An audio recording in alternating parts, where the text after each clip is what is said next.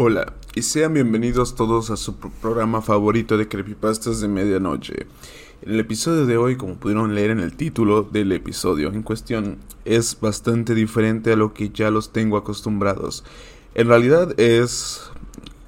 bueno, más bien le pedí a una inteligencia artificial de ChatGPT que escribiera un creepypasta porque realmente pues no tenía... realmente estoy, tuve un tiempo sin leer historias y escucharlas, entonces pues por lo mismo no encontraba una y la verdad el tiempo no se me ha dado porque, bueno, escuela, pero ya salía semestre, así que creo que ya le voy a dedicar un poco más de tiempo y la verdad nuevamente muchas gracias por toda la paciencia que me han tenido en estos meses, en estos seis meses en, particular. Así que, pues, muchas gracias. Y yo creo que este va a ser un experimento interesante porque me da mucha, me da mucha intriga. ¿Qué es lo que puede llegar a crear una inteligencia artificial? Así que vamos a robarnos el crédito de este de ChatGPT. Nada, mentira. Todo lo dice ChatGPT. Yo nomás voy a hacer la parte humana. No me gusta usar Loquendo, ya, ya, lo, ya lo he dicho, pese a que mi nombre es una clara alusión a la herramienta, no me gusta usar Loquendo en, en, aquí en Spotify o en Apple Music, depende de dónde lo estés viendo, ¿no? Este, no me gusta usarlo, entonces pues yo voy a hacer como que esa interacción humana que van a tener con lo que te está diciendo la inteligencia artificial. Así que primero me metí a ChatGPT y pues inicié con algo sencillo. Vamos a escribirle. ChatGPT, escribe un creepypasta y vamos a ver qué nos arroja. Y le... Ah, mira, le puso título y todo. Dice, título. La canción maldita. Había una vez una pequeña ciudad rodeada por densos bosques. Los lugareños decían que en lo más profundo del bosque había una casa abandonada con una historia macabra. Se decía que en esa casa vivió una talentosa pianista llamada Emily. Era conocida por su prodigioso talento musical, pero también por su oscura obsesión por la perfección. Emily estaba dispuesta a hacer cualquier cosa para alcanzar la perfección en su música se sumergió en un mundo de soledad y obsesión, ensayando durante horas sin descanso. La gente del pueblo escuchaba piano durante la noche y algunos decían que las melodías emanaban a un aura de tristeza y desesperación. Un día, Emily desapareció misteriosamente. La casa quedó abandonada y su piano se cubrió de polvo. Sin embargo, se rumoreaba que la música de Emily todavía podía ser escuchada, en las noches de luna llena, algunos valientes aventureros se adentraron en el bosque para descubrir la verdad. Uno de ellos, llamado Marcos, decidió investigar el misterio de la casa de Emily. Armado, con una grabadora y una linterna, se adentró en el bosque oscuro. El viento soplaba frío y las ramas crujían bajo sus pies. Finalmente, llegó a la casa abandonada. Marcos empujó la puerta y entró cautelosamente. El polvo llenaba el aire y las telarañas colgaban del techo. La atmósfera era opresiva, pero su curiosidad superaba el miedo. Se encontró con el piano cubierto de polvo en el rincón de la sala principal. Decidió registrar el piano para encontrar alguna pista sobre el paradero de Emily. Cuando sus dedos rozaron las teclas, un escalofrío recorrió su espalda. De repente, una melodía desconocida comenzó a brotar del instrumento. Era hermosa, pero también inquietante. Marcos, hipnotizado por la música, no pudo apartar las manos del piano. Sus dedos se movían con una destreza desconocida, tocando una canción que no había aprendido nunca. A medida que la melodía avanzaba, el ambiente se volvía más oscuro y tenebroso. De repente, la puerta se cerró de golpe y la sala quedó sumida en la oscuridad total. Solo la música continuaba, llenando la habitación con una extraña energía. Marcos se dio cuenta de que estaba atrapado en un juego macabro, pero ya era demasiado tarde para escapar. La canción maldita seguía sonando, cada vez más rápida y frenética. Los dedos de Marcos sangraban y temblaban, pero no podían detenerse. La música se apoderó de su mente y su cuerpo, consumiéndolo por completo. Al amanecer, los lugareños encontraron el cuerpo sin vida de Marcos, sentado frente al piano. Su expresión era de terror absoluto. A su lado, yacía una partitura con el título La canción maldita. Desde aquel día la leyenda se extendió por toda la ciudad. Se dice que aquellos que se atrevan a tocar la partitura de La canción maldita sufrirán el mismo destino trágico que Emily y Marcos. El piano de la casa abandonada continúa tocando la melodía durante las noches de luna llena, atrapando a los incautos en su siniestro hechizo. Así que si alguna vez te encuentras en una pequeña ciudad rodeada de bosques y escuchas una melodía desconocida en una noche de luna llena, ten cuidado, podría ser la canción maldita llamándote, deseando que te unas a su siniestro coro por la eternidad. Ok. Vaya. Bueno, a ver, estuvo, estuvo bien. La verdad, yo no le especifiqué. Eh, con este chat que le tienes que especificar muy bien lo que quieres. Yo nomás le puse escribo en creepypasta. Me, con todo el título me lo arrojó. Entonces, pues bueno, yo creo que es una historia. Me recuerda un poco. Bueno, al principio me recordaba un poco a Whiplash. Dije, bueno, este, este se fuera el bad ending de la película, güey.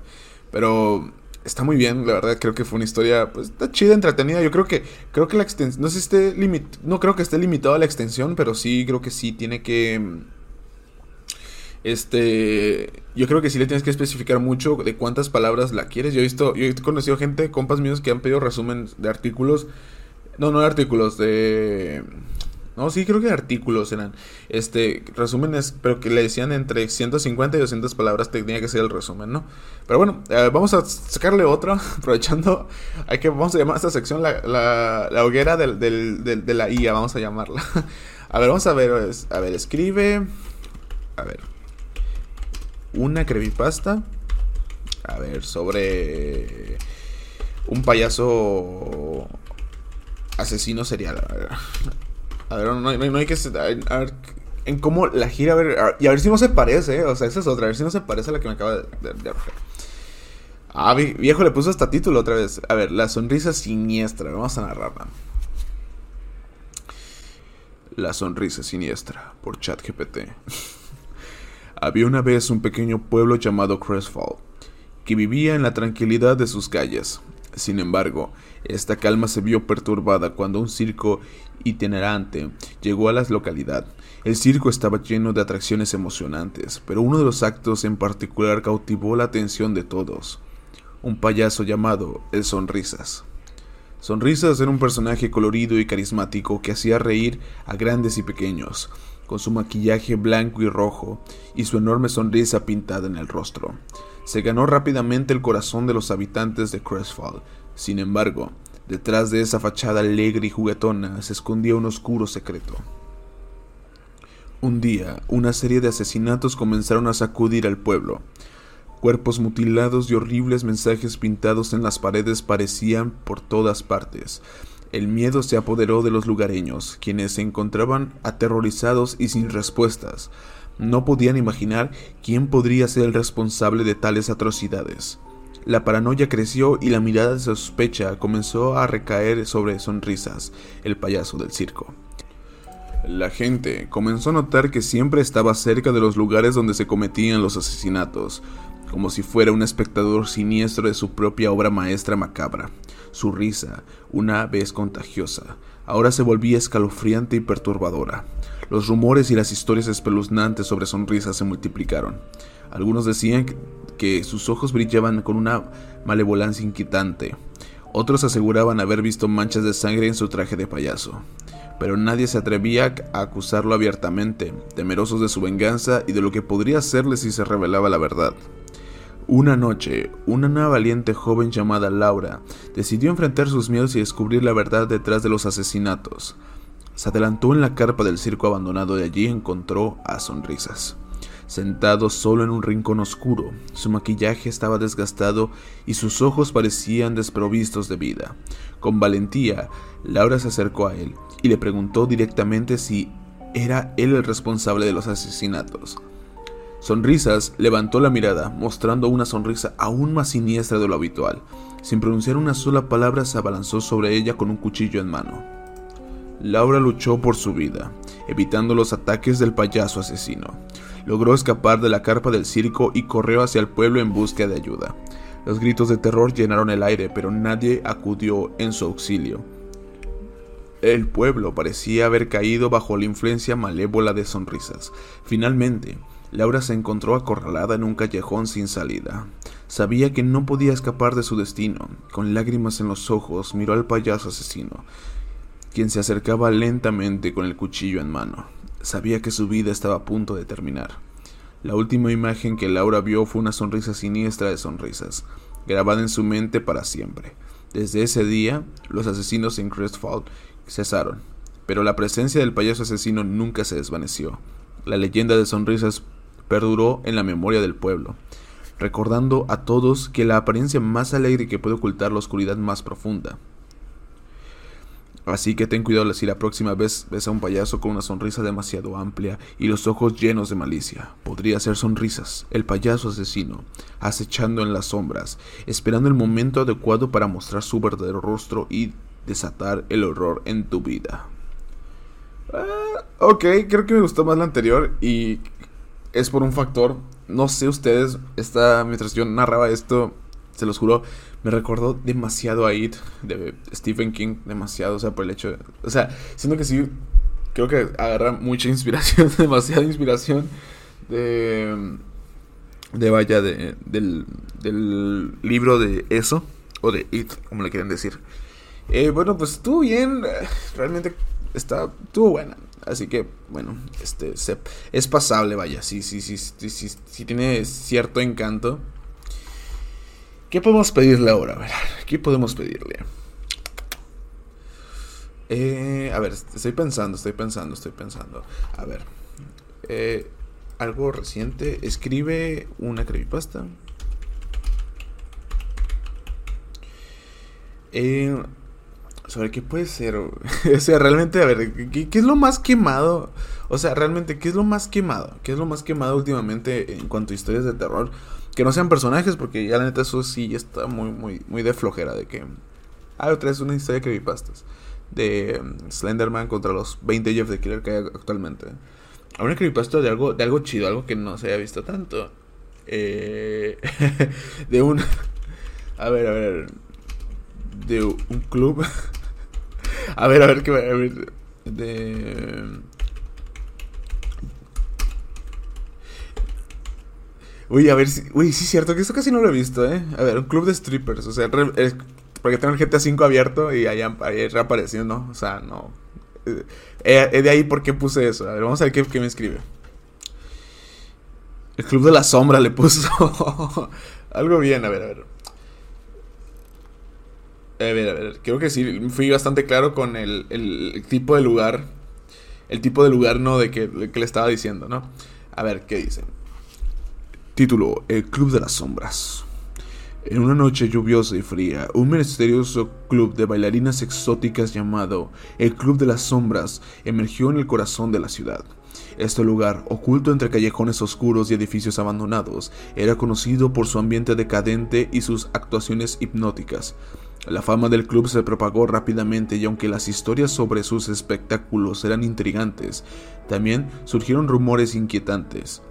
Se decía que las bailarinas del Club de las Sombras no eran simplemente mujeres talentosas, sino seres sobrenaturales seductores, con un poder oscuro y misterioso. Un joven llamado Gabriel, cautivado por las historias y lleno de, curiosidad, decidió aventurarse en el mundo nocturno del club. Cruzó la puerta de entrada, solo para verse inmenso en una atmósfera opresiva y cargada de sensualidad. Las luces tenues iluminaban el escenario, donde las bailarinas se movían con una gran sobrenaturalidad. Gabriel, hipnotizado por el espectáculo, tomó asiento cerca del escenario. Las bailarinas parecían flotar sobre el suelo. Sus movimientos eran tan elegantes y perfectos que parecían desafiar las leyes de la física. Los ojos de Gabriel no podían apartarse de ellas. Su belleza y encanto lo envolvían como una telaraña. A medida que la noche avanzaba, Gabriel comenzó a notar algo inquietante. Las bailarinas parecían ser más que simples mujeres. Sus ojos brillaban con una luz sobrenatural y sus movimientos se volvían cada vez más seductores y cautivadores. La audiencia, hipnotizada por su danza, parecía en trance. Decidido a buscar la verdad, Gabriel se adentró en los pasillos oscuros detrás del escenario. Mientras caminaba sigilosamente pudo escuchar voces susurrantes y risas enigmáticas. Finalmente llegó a una puerta entreabierta y espió cautelosamente en su interior. Lo que vio lo dejó sin aliento. En una habitación oscura y llena de espejos, las bailarinas estaban reunidas en un círculo. Su aspecto había cambiado por completo. Sus ojos ahora brillaban con un fuego demoníaco y sus cuerpos se retorcían de manera inhumana. Gabriel se dio cuenta de que había caído en una trampa mortal. Estaba rodeado por criaturas seductoras pero peligrosas. Intentó retroceder, pero una fuerza invisible lo atrapó, inmovilizándolo por completo. Las bailarinas se acercaron lentamente, sus sonrisas retorcidas llenas de malicia.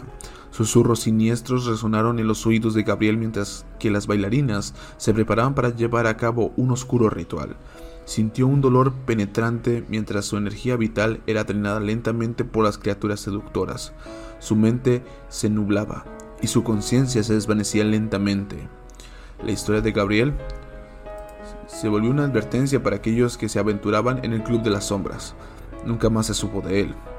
Y el club desapareció sin dejar rastro, pero los rumores persisten, advirtiendo a los desprevenidos sobre el peligro que acecha en las sombras de la noche. Si alguna vez escuchas sobre el club de bailarines exóticas envuelto en misterio y seducción, piénsalo dos veces antes de aventurarte en su interior. Podría ser el club de las sombras, donde la belleza y la oscuridad se entrelazan de una manera mortal y eterna. Ok, estuvo bien. Creo que esta es de las que más me han gustado. Eh, literal es la historia de... Literal fue un... Fui por las cariñosas, la, la creepypasta, ¿no? Pero está muy bien. Ah, o sea, me, gustó. lo sentí al principio un poquito tipo, tirándole a, la película de VHS, pero sí. Sí estaba buena, ¿eh? O sea, sí estuvo. genuinamente, se los digo en serio, sí me gustó. Ok, vamos a darle un vamos a dar un pequeño reto. Vamos a, desafiar esta inteligencia artificial.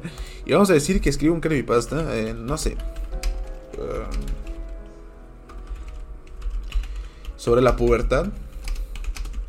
Hay que ver, güey. O sea, hay, que literal, realmente no sé qué, no sé qué pensar. Ah, porque me acordé de la historia de Tripas de Chuck Palahniuk, que no es una creepypasta como tal aunque muchos la catalogan como creepypasta cuando no lo es técnicamente. Pero eh, yo siento que esa parte sí está. O sea, sí podría entrar como creepypasta. Es que, contexto: Chuck Palahniuk es un, es un autor, es un escritor. Es, es el autor de la película. Bueno, no de la película. del libro en el que se basó la película de Fight Club. El libro Fight Club.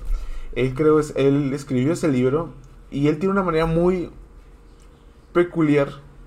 Muy descriptiva eh, muy cruda, muy, muy choqueante de describir, de, describir los, los hechos, ¿no?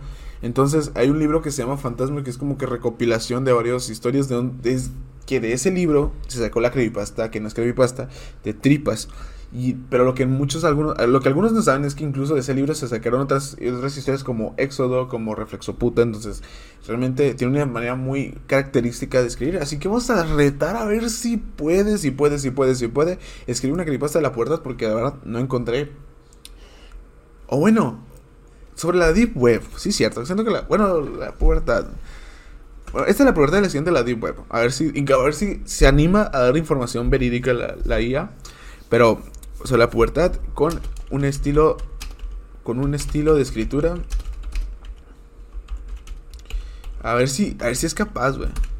A ver, eh, similar al de Chuck ¿Cómo se escribía? Chuck. Chuck al de Chuck Palahniuk. O esta es bien reconocido, es súper conocido. A ver, al de Chuck Palahniuk. A ver qué dice, a ver qué El laberinto hormonal. Güey, no manches. A ver, le, dije, escríbelo con un estilo similar de Chuck Palahniuk. O sea, no se lo dije con su estilo, similar. A ver si. Y yo como me, me he leído una que otra historia de él, más o menos sabría, decir, sabría decirles, ¿no? El laberinto hormonal. no hay nada más aterrador que la pubertad. Es un laberinto retorcido, una montaña rusa de hormonas y cambios corporales que nos arrastra sin piedad hacia la adultez. Es como si una fuerza oscura se apoderara de nuestro ser, jugando con nuestras emociones y cuerpos como títeres rotos. Ella, la protagonista de esta historia, estaba a punto de sumergirse en ese abismo desconocido. Con apenas 13 años, comenzó a sentir los primeros indicios de la pubertad.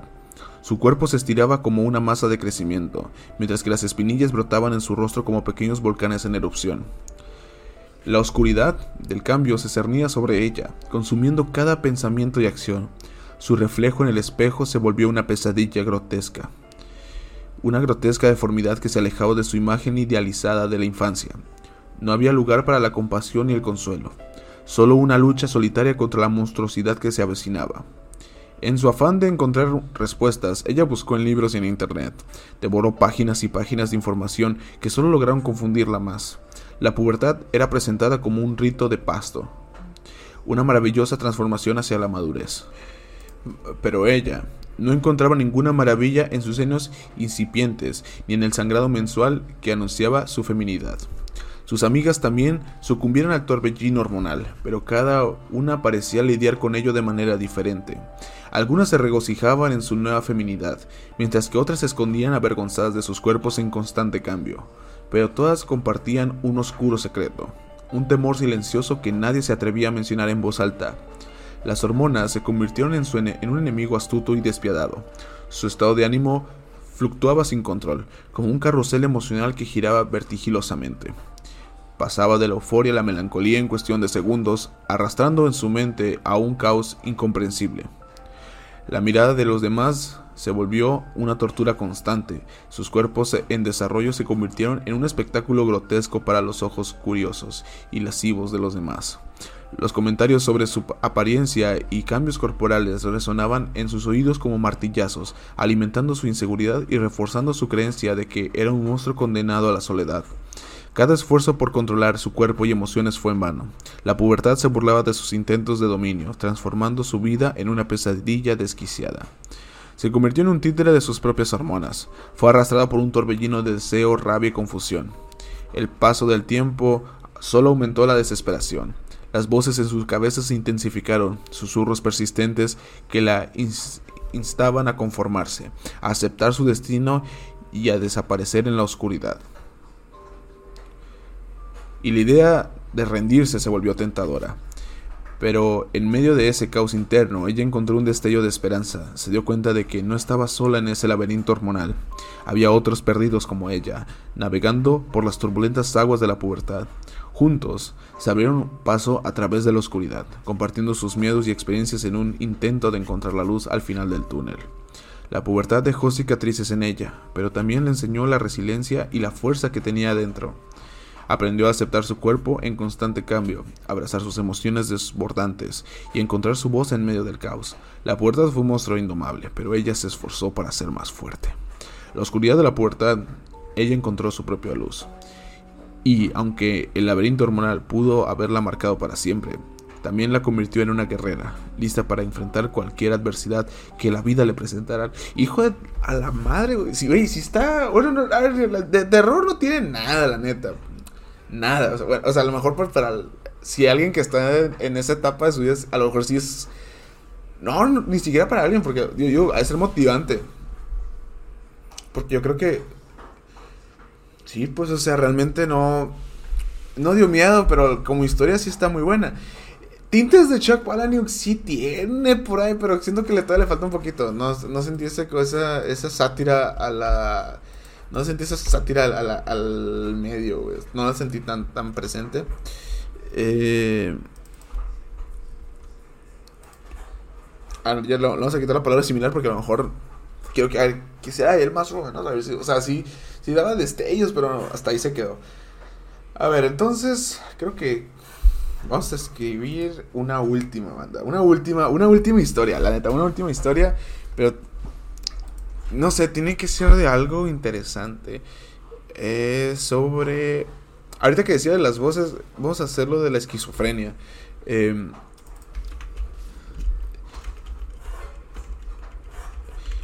yo creo que la esquizofrenia estaría muy bien. Sí, sí, bueno, vamos a hacer un... Pues escribe una creepypasta sobre la esquizofrenia con un estilo de escritura con el estilo de escritura de Shock Palahniuk. A ver, vamos a ver qué nos lance la, la guía. Esta es la última historia de la. No sé si llamarla sección todavía, si la verdad lo, voy a dejar como encuesta. Este, y la verdad quédense hasta el final, porque hasta al final les voy a dar algo muy. les voy a decir algo que les interesa. Este, vamos a hacer algo. Este, la. El. Escribe una creepypasta sobre la esquizofrenia con un estilo de escritura el de Chuck Palahniuk. Eh, ¿Ok? Entonces, eh, bueno, vamos a ver qué sale.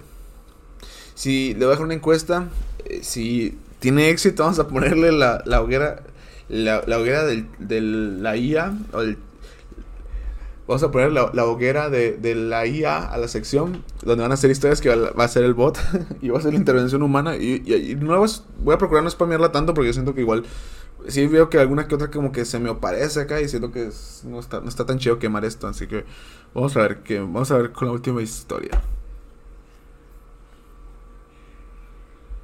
La Sinfonía de los Desvarios. Desvaríos se llama. Vamos a ver.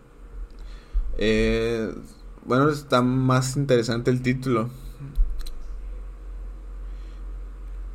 Eh, ok, vamos a voy, a. voy a ponerle dos versiones. Y luego les digo. Vamos a ver si se parecen. Va a ser la misma historia. Bueno, técnicamente. Pero. Vamos a ver si una palabra que cambia mucho el resultado final. O sea, literal le agregué una palabra y, al final les voy a decir qué palabra fue. Pero me arrojó dos historias sobre el mismo tema y hay que ver. Hay que ver, ¿no? Este.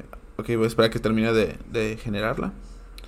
Ok, vamos a ir con la primera versión de esta historia que se llama La Sinfonía. Porque hasta el título cambió. En lo más profundo de la mente yace un territorio inexplorado un reino oscuro de pensamientos distorsionados y realidades alteradas. Es ahí, en ese abismo mental, donde la esquizofrenia toma su morada. Es un baile siniestro de la psique, donde los hilos de la cordura se deslinchan y la percepción se fragmenta en mil pedazos. Nuestro protagonista, llamémoslo Jack, era un alma perdida en el laberinto de la esquizofrenia. Su mente era un teatro caótico donde las voces susurrantes y las visiones distorsionadas se manifestaban en una sinfonía de desvaríos. La realidad se convirtió en una ilusión precaria, mientras que las sombras se alzaban con una presencia amenazante.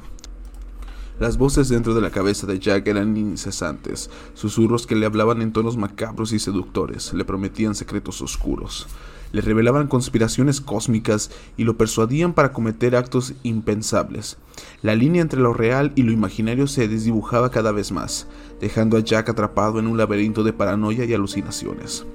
Las visiones distorsionadas se superponían a la realidad, convirtiendo el mundo en un lienzo retorcido. Jack veía rostros deformados de personas, sombras que se alargaban y se retorcían como seres vivos y figuras fantasmales que acechaban en cada esquina. La angustia se adueñaba de su ser, sumergiéndolo en un torbellino de terror y confusión. En busca de respuestas, Jack se sumergió en los recovecos más oscuros de Internet, en los rincones más sombríos de los foros y sitios web, y descubrió teorías conspirativas y testimonios de otros atrapados en esquizofrenia. La paranoia se alimentaba de cada nueva información y su mente se convertía en un nido de conspiraciones delirantes. En su afán por escapar de la realidad aplastante, Jack buscó refugio en su propia mente. Se sumergió en la creación de mundos imaginarios, donde los límites de lo posible eran empujados más allá de lo concebible. Pero incluso en esos reinos de fantasía, las sombras de la esquizofrenia se, se abalanzaban distorsionando sus creaciones en pesadillas inescapables. El tiempo se volvió un concepto borroso para Jack. Los días y las noches se fusionaban en una amalgama caótica mientras él luchaba por encontrar un sentido en medio del caos. Los medicamentos se convirtieron en una danza incierta de efectos secundarios, a veces aliviando su tormento, otras veces alimentando su espiral descendente. La esquizofrenia se aferraba ya como un monstruo insaciable, susurros, visiones y delirios se entrelazaban en una sinfonía decorante dentro de su mente fracturada. La cordura se volvió una quimera inalcanzable. Ok, esa fue una historia pues, eh, la verdad de X para la que ya habíamos, o sea, para lo que ya habíamos escuchado. Pasamos con la segunda, que le cambié una palabra y nomás agregué palabra perturbadora fue todo lo que pasó. Vamos a ver si cambia mucho. El título se llama Los espejos de la locura. La esquizofrenia. Un viaje por los abismos de la mente, donde las sombras se confunden con la realidad y los demonios internos se despiertan con ferocidad. Nuestro protagonista, llamémosle Tyler, navegaba por las turbulentas aguas de la enfermedad mental, arrastrado por la corriente de sus propios delirios y alucinaciones. La esquizofrenia es un laberinto retorcido donde los espejos distorsionados reflejan una realidad fragmentada. Para Tyler, esos espejos eran sus ojos, testigos silenciosos de las aberraciones que su mente fabricaba. Cada mirada al espejo era un encuentro con su propio reflejo, una imagen distorsionada que le susurraba secretos oscuros y le mostraba horrores inimaginables. Los espejos se convirtieron en portales a un oscuro mundo desconocido, donde Tyler se encontraba cara a cara con sus propios demonios internos. Su reflejo le hablaba con una voz penetrante, seduciendo hacia la locura y susurrándole horribles verdades. La línea entre la realidad y la fantasía se desvanecía, dejándolo atrapado en un remolino de paranoia y terror. Los espejos le mostraban escenas grotescas y retorcidas. Vio cuerpos desmembrados y sangre derramada, rostros deformados que se retorcían en una danza macabra.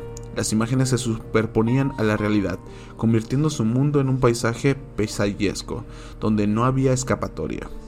La sensación de estar constantemente observado lo atormentaba. Cada esquina, cada sombra parecía albergar ojos invisibles que lo acechaban.